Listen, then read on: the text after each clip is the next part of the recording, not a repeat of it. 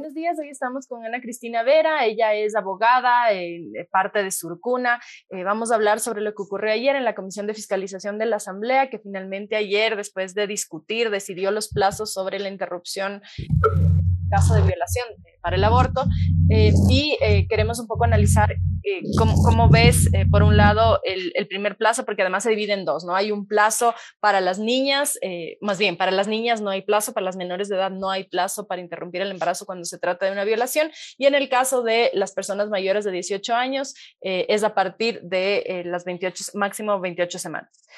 ¿Cómo ves este plazo, Ana? Buenos días. Bueno, buenos días, María Sol. Muchas gracias por el espacio. En primer lugar, decir que yo creo que fue importante que se haya mantenido la ley sin plazos para niñas, eh, para adolescentes y para mujeres con discapacidad, que es como la propuesta que hizo el asambleísta José Agualzaca y que fue apoyada por la mayoría de la comisión. Eh, y que por supuesto para nosotras siempre es, si quieres, un revés, que haya plazos para el resto de mujeres porque la causal violación es una causal excepcional, es una causal, si quieres, súper limitada, que efectivamente permite el acceso a, determinadas mujeres, pero además que están en una situación de extrema vulnerabilidad, que han sido víctimas de violencia sexual. Eh, y muchas veces las mujeres también se demoran en darse cuenta, si quieres, de que están embarazadas, eh, justamente por los procesos de negación que pueden haber posteriores a una violencia sexual, ¿no? Eh, obligarlas, si quieres, a tener que cumplir con un tiempo, eh, ya constituye una medida cruel contra ellas, ¿no?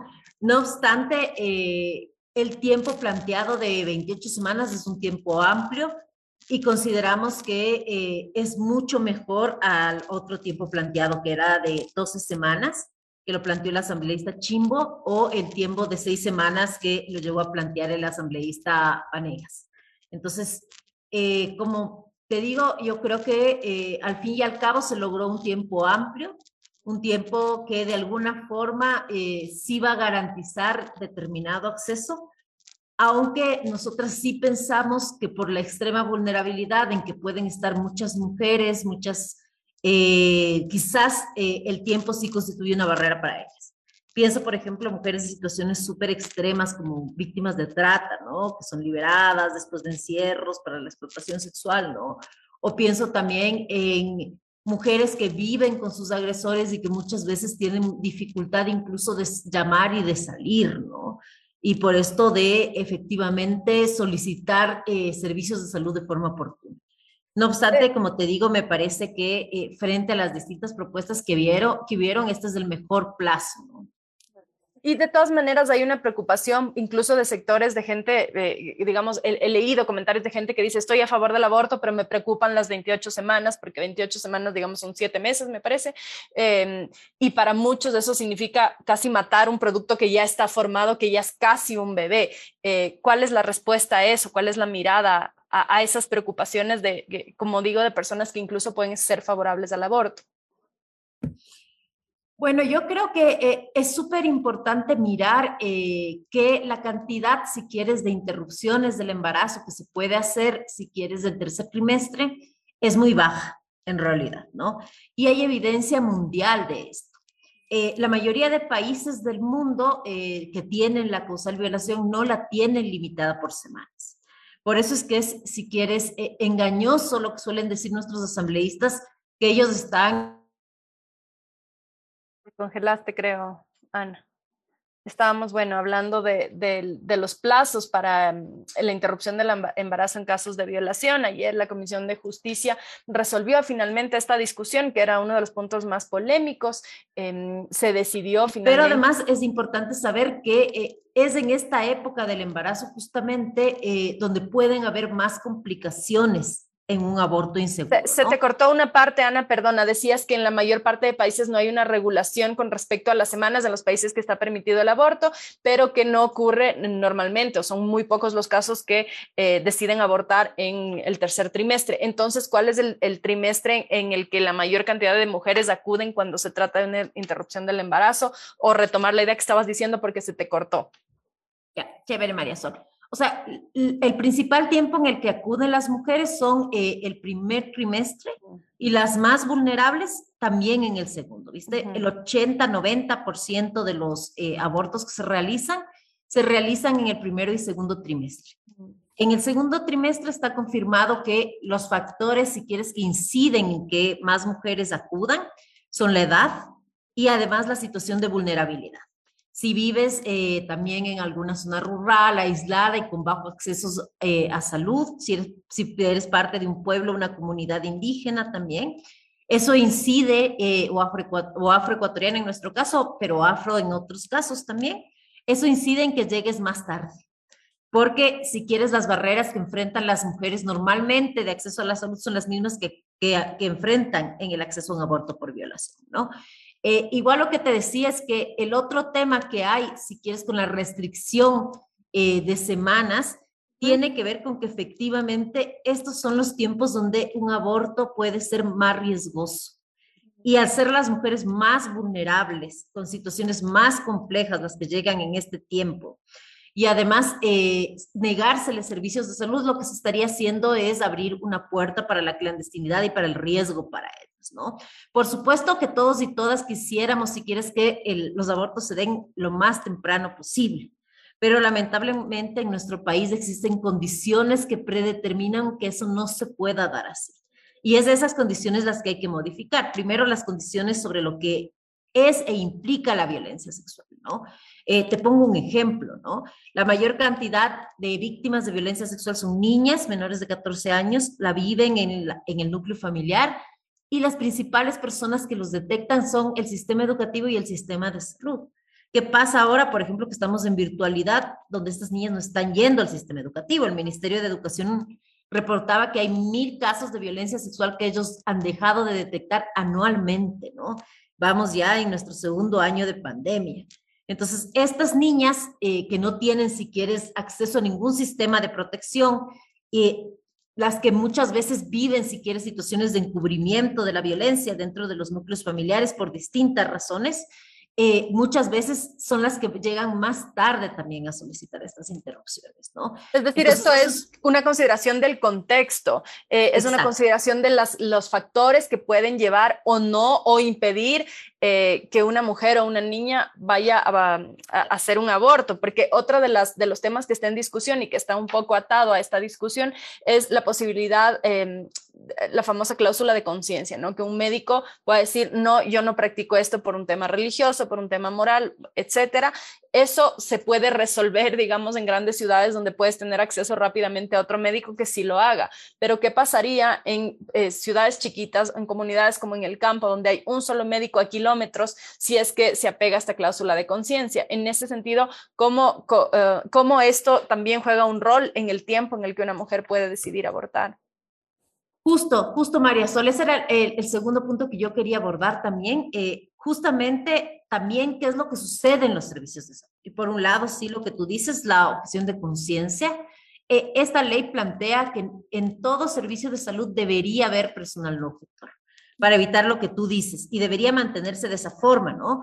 Porque lo que sucede justamente es que hay muchos tiempos que se toman entre las referencias y derivaciones de un servicio de salud a otro, ¿no?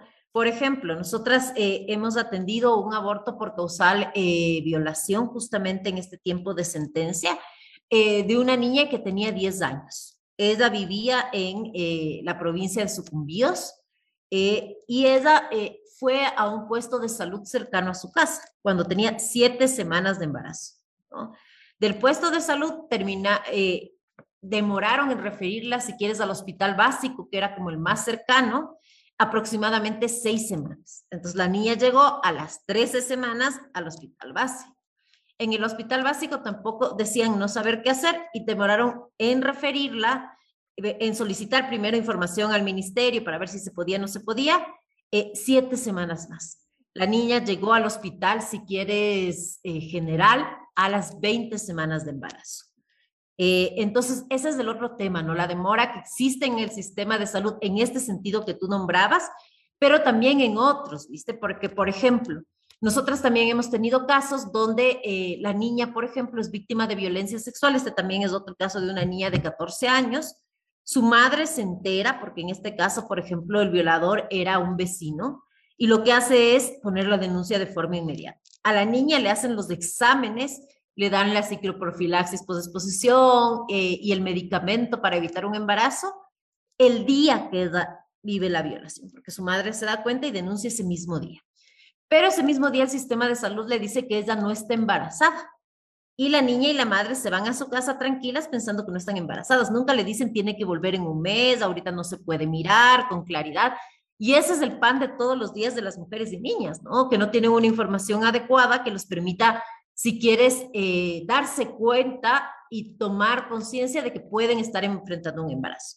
Esta niña vuelve al sistema de salud, si quieres, cuando tenía 20 semanas también, porque eh, la madre está angustiada porque no come bien, porque no soporta la comida, ¿no? En determinado tiempo. Y cuando la examinan resulta que ella está embarazada, pero ella había sido examinada, si, quieres, desde en un centro de salud hasta en una de las maternidades más importantes de este país. Y aún así pasó esto, ¿no? Entonces tú tienes una serie de condiciones que hacen que efectivamente se impida de forma sistemática el acceso oportuno.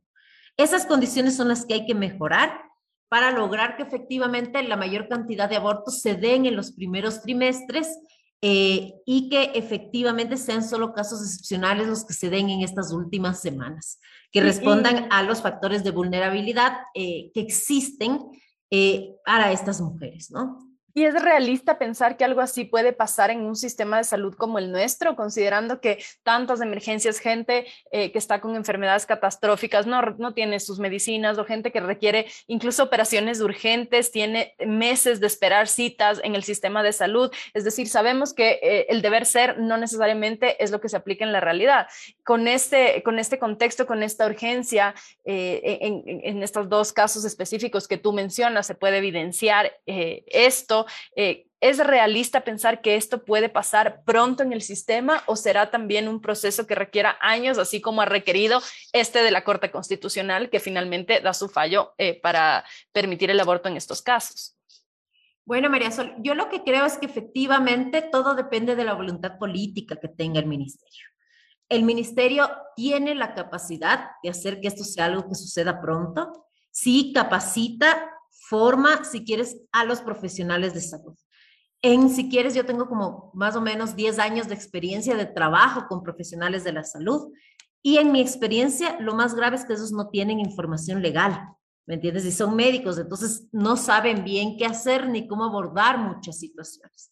La mayoría de ellos no son objetores pero no saben si pueden hacer un aborto legal, hasta qué punto lo pueden hacer. A quién o sea, hay un miedo ahí de que sean criminalizados, incluso en caso de que eh, hicieran el aborto, como en principio deberían hacerlo, pero hay este miedo a la criminalización.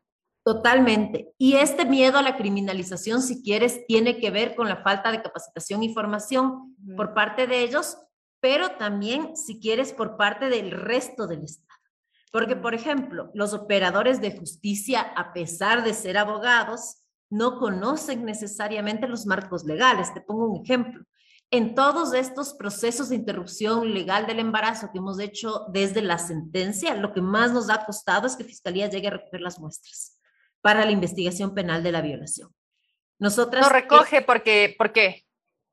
Deberían, deberían hacer un acto urgente y deberían ir a recoger, pero ellos, si quieres, no tienen el conocimiento de que existe la sentencia. Cuando los servicios de salud llaman a pedir que vayan a recoger las muestras, eh, lo que suelen hacer es pedirles que les manden la orden judicial eh, por la cual se autorizó el aborto, por ejemplo. Entonces, por supuesto, lo que hemos hecho hasta ahora es mandarles la sentencia de la Corte Constitucional. Como son abogados, ahí sí se quedan, si quieres, dicen, ah, bueno, hay que hacer, pero es la parte más difícil del proceso, ¿no?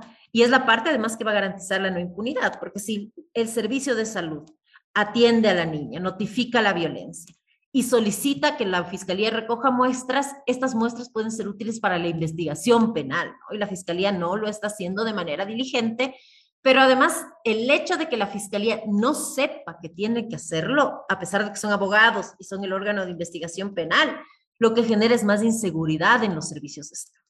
Entonces ellos dicen, no sabemos si estamos haciendo algo bien, no sabemos si esto es legal, ¿me entiendes? Si la fiscalía no sabe si esto es legal. Y es esa falta, si quieres, de conocimiento dentro del Estado eh, la que hace que se potencien estas condiciones de no acceso, ¿no? Que son terribles. Yo hice un pedido, nosotras como Surcuna, perdón, hicimos un pedido de información a Fiscalía General del Estado eh, y a Judicatura y a Defensoría Pública sobre qué iban a hacer ellos para implementar la sentencia. Eso lo hicimos hace en junio, ¿no? Varios meses después de la sentencia. La respuesta de la fiscalía es que ellos no tenían nada que hacer, que la sentencia ya se tiene que implementar. Imagínate una respuesta como esta cuando la misma sentencia les da, si quieres, a ellos un rol concreto, que es de cerrar todas las investigaciones pruebas abiertas en estos casos, el de mirar qué casos están y tramitar efectivamente que se cierren, porque ya no existe tipo penal. Ellos ni siquiera hicieron eso y además deberían informar a todas las víctimas de que efectivamente el aborto por violación ahora es legal, que si llegaran a quedar embarazada podrían ir a un servicio de salud. Pero Fiscalía responde diciendo que no tienen ninguna competencia, que ellos no tienen ninguna obligación. Judicatura ni siquiera responde, que es mucho más grave, ¿viste? Cuando ellos tienen a su cargo la revisión de todos los procesos que hayan en curso y además, si quieres la aplicación del principio de favorabilidad, cuando una mujer haya sido condenada por aborto y el embarazo sea producto de violación. Y Defensoría Pública sí responde, eh, es la única que responde, da un detalle de casos y de lo que van a hacer.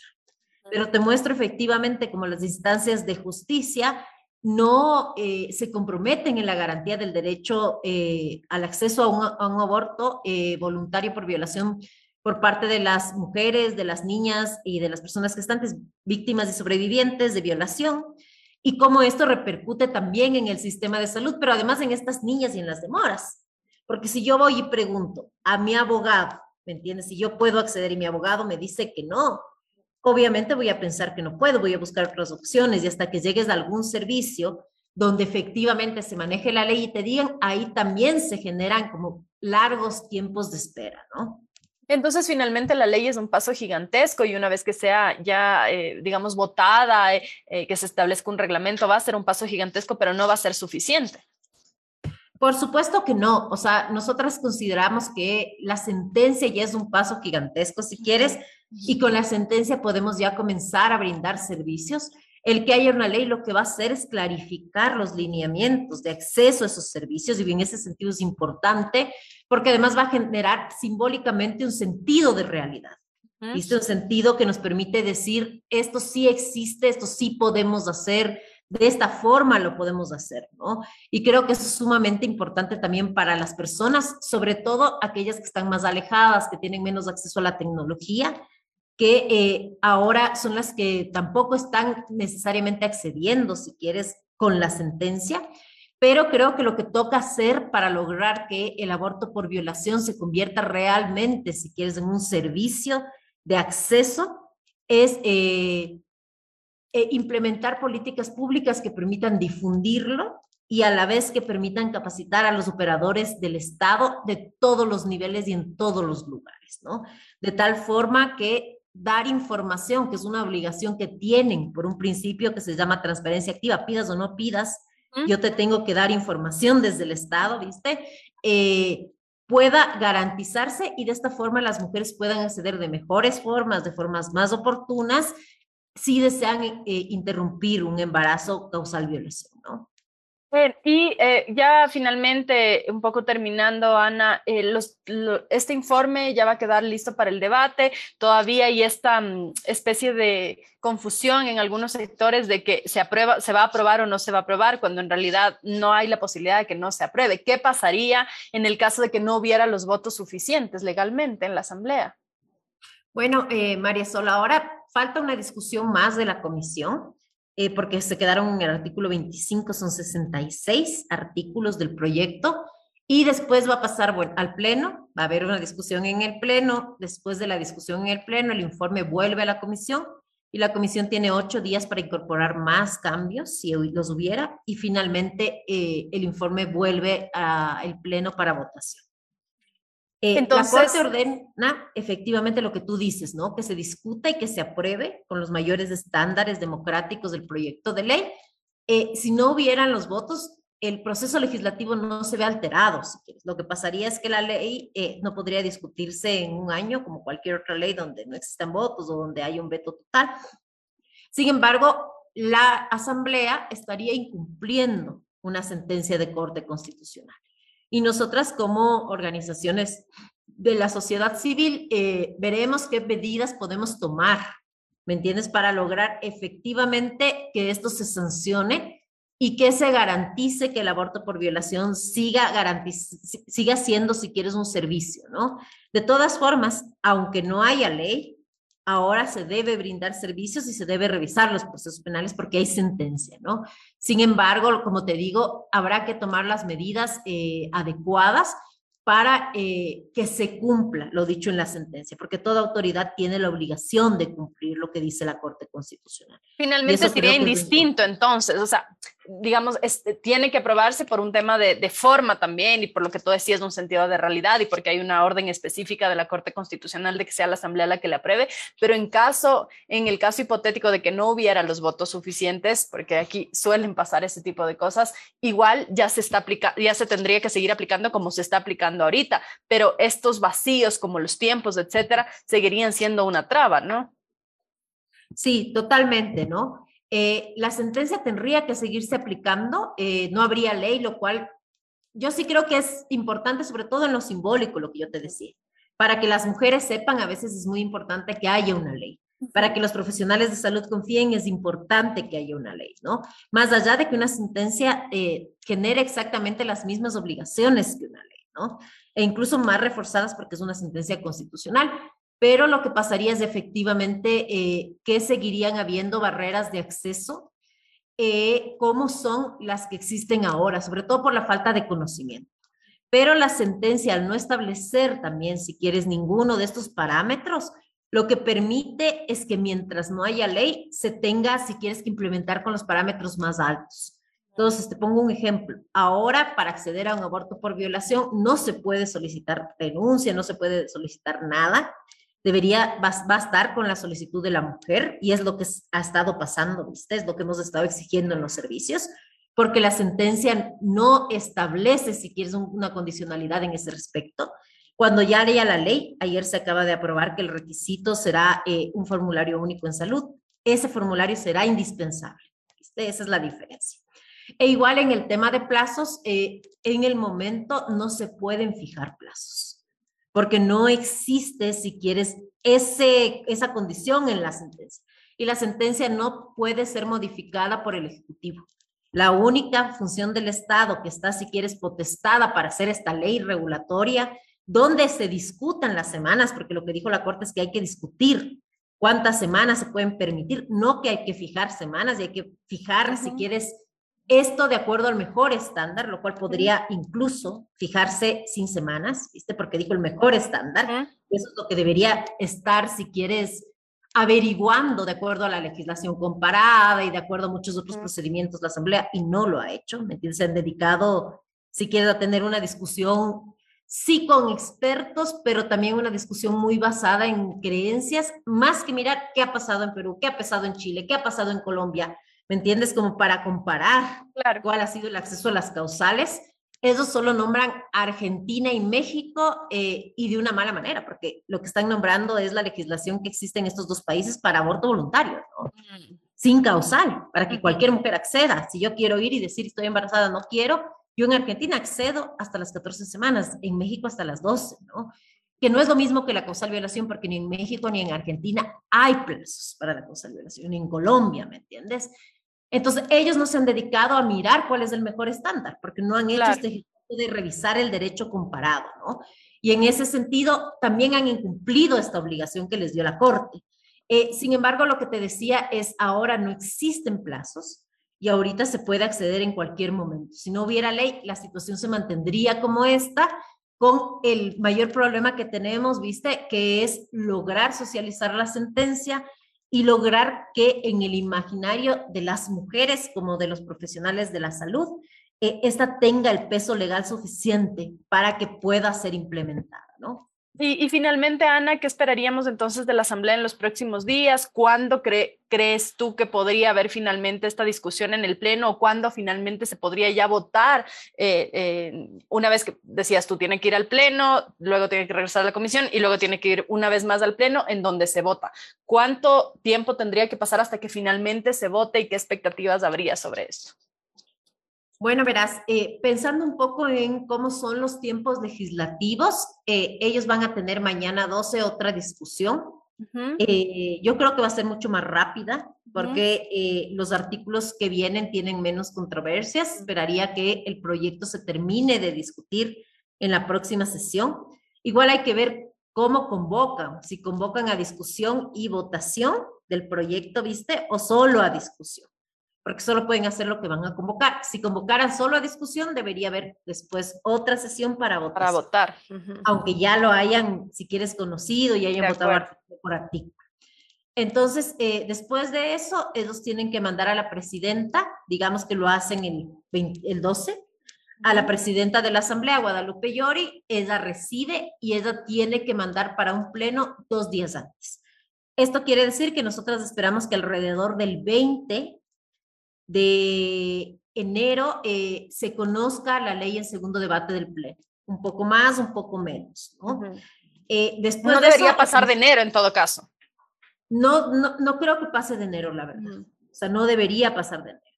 Siempre puede pasar de enero, porque esa es una, si quieres, prerrogativa de la presidenta de la Asamblea que puede recibir y puede decidir demorarse un mes, un mes.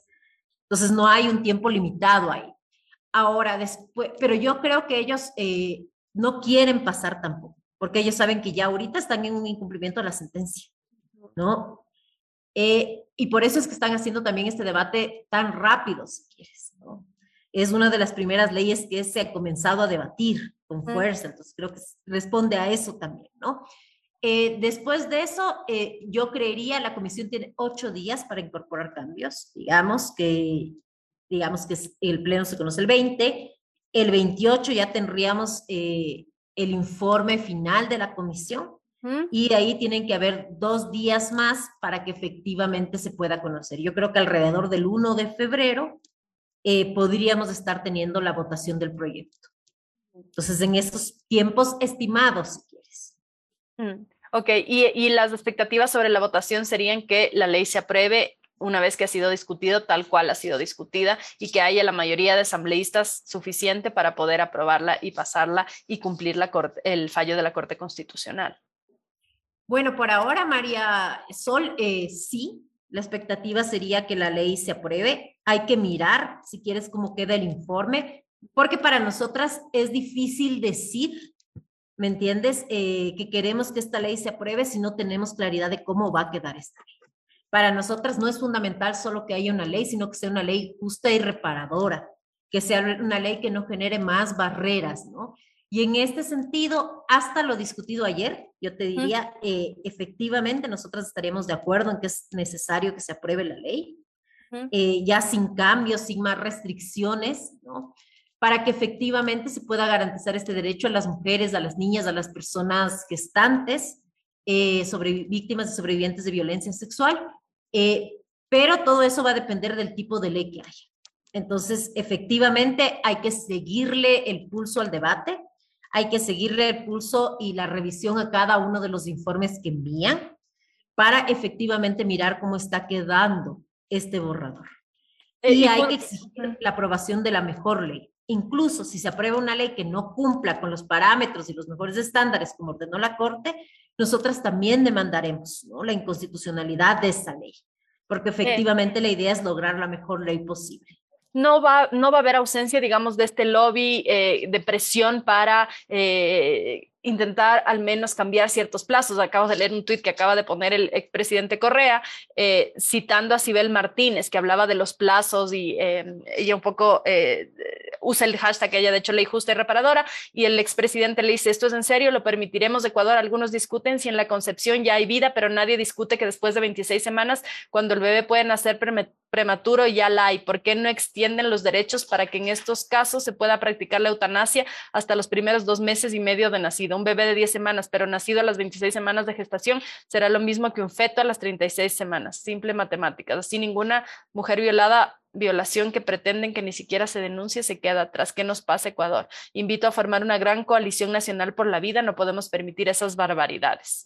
Eh, con esto quiero decir que todavía va a haber este lobby muy fuerte de sectores conservadores que aparentemente en ideologías políticas están en orillas distintas, pero que a la hora de discutir temas relacionados al aborto eh, se unen en esta misma visión que eh, representa exactamente el tweet o los tweets del presidente, expresidente Correa. ¿Cómo crees tú que este lobby eh, todavía puede afectar en que se pase una ley, aunque se hagan cambios incluso en el informe? Porque ya sabemos que en otros debates ha habido una presión gigantesca de llamadas de los líderes de los partidos políticos, de la iglesia, etcétera. Eh, eh, ¿Cómo esto crees que puede afectar en las próximas semanas para que esta ley reparadora que tú mencionas eh, o se cambien ciertos parámetros, que se pretenda quizá pasar algo similar a lo que quiso hacer el asambleísta Vanegas, que no tenía nada que ver con el fallo de la Corte Constitucional y era una ley antojadiza, eh, cambiar estos parámetros para poder aprobarla o no aprobarla. Yo lo que creería, María Sol, es que obviamente va a seguir habiendo muchísima presión. Hay muchísimos intereses alrededor de la restricción del derecho de las mujeres al aborto, ¿no? Intereses que desde mi perspectiva no tienen que ver únicamente con posiciones morales o religiosas, sino ya con eh, temas políticos, económicos profundos. Y es por eso que este es un tema, si quieres, con tanto interés de por medio, ¿no? Yo creo que va a seguir existiendo mucha presión para que se cambie la ley y para que se disminuyan efectivamente los plazos, para restringir más el acceso, ¿no? Lo que eh, consideraría es que es súper importante si quieres que los y las asambleístas se mantengan firmes para lograr efectivamente que esta ley sea lo más justa y reparadora posible, ¿no? Yo creo que, bueno, en el informe ahora ya no se pueden hacer cambios porque el artículo ya fue aprobado.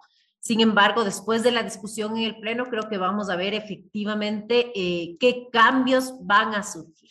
A eso me refería, una vez que haya la discusión en el Pleno, de repente podría volverse a poner en la mira este articulado en específico y en el siguiente informe que tengan que volver a hacer en la comisión, quizá replantearlo o reducir las semanas. Exacto, eso es justamente lo que puede pasar, ¿no? Por eso es que nosotras también nos tenemos que mantener vigilantes, atentas, si quieres tener a la disposición toda la evidencia, toda la información para lograr también, eh, si quiere, disputar, si quieres, la posibilidad de que el plazo este eh, o una nueva ley sin plazos sea lo que prevalezca, ¿no? Porque yo creo que se nos olvida una cosa, ¿viste? Todo el mundo habla cuando se debate esta ley, si quieres, de eh, la posibilidad de vida, estos niños en gestación, pero nadie habla de las mujeres y de las niñas víctimas de violación, nadie habla de la violación, nadie habla del delito atroz que acaban de vivir, ¿me entiendes?